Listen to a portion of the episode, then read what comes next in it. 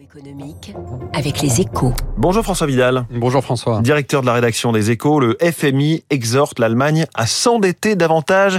Une position euh, assez surprenante hein, de la part du, du, garant de la stabilité financière mondiale. Oui, ce n'est effectivement pas tous les jours hein, que le Fonds monétaire international invite un État à dégrader sa situation financière. Il fait plutôt le, le contraire en général, mais l'Allemagne n'est pas n'importe quel pays. C'est la patrie de ce qu'on appelle le Schwarznull du côté de Berlin, c'est-à-dire une règle constitutionnelle qui impose au gouvernement d'équilibrer son budget. Mise en place par la chancelière Merkel, ce verrou a permis de faire baisser la dette publique de plus de 15 points de PIB entre 2009 et 2019 pour passer sous les 60% de la richesse nationale.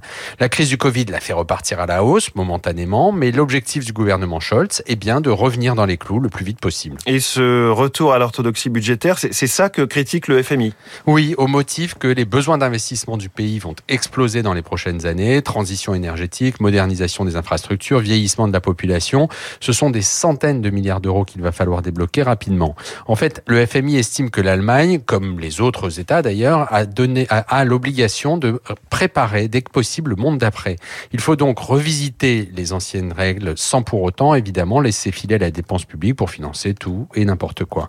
On peut difficilement lui donner tort et espérer que son invite sera entendu du côté de Berlin en dépit de l'accueil frisqué qui lui a été réservé, on ne peut pas s'empêcher de s'interroger sur les marges de manœuvre de la France dans la période qui s'ouvre, car les mêmes défis nous attendent, et avec une dette de l'ordre de 110% du PIB et un déficit public autour de 5%, on voit mal comment l'État va pouvoir les relever, à moins évidemment de renoncer pour de bon au quoi qu'il en coûte, et de consacrer une part accrue de la dépense publique aux investissements d'avenir. Le FMI s'attaque au sacro-saint frein à l'endettement allemand, c'est donc à lire dans votre journal Les Échos ce matin. Merci François Vidal.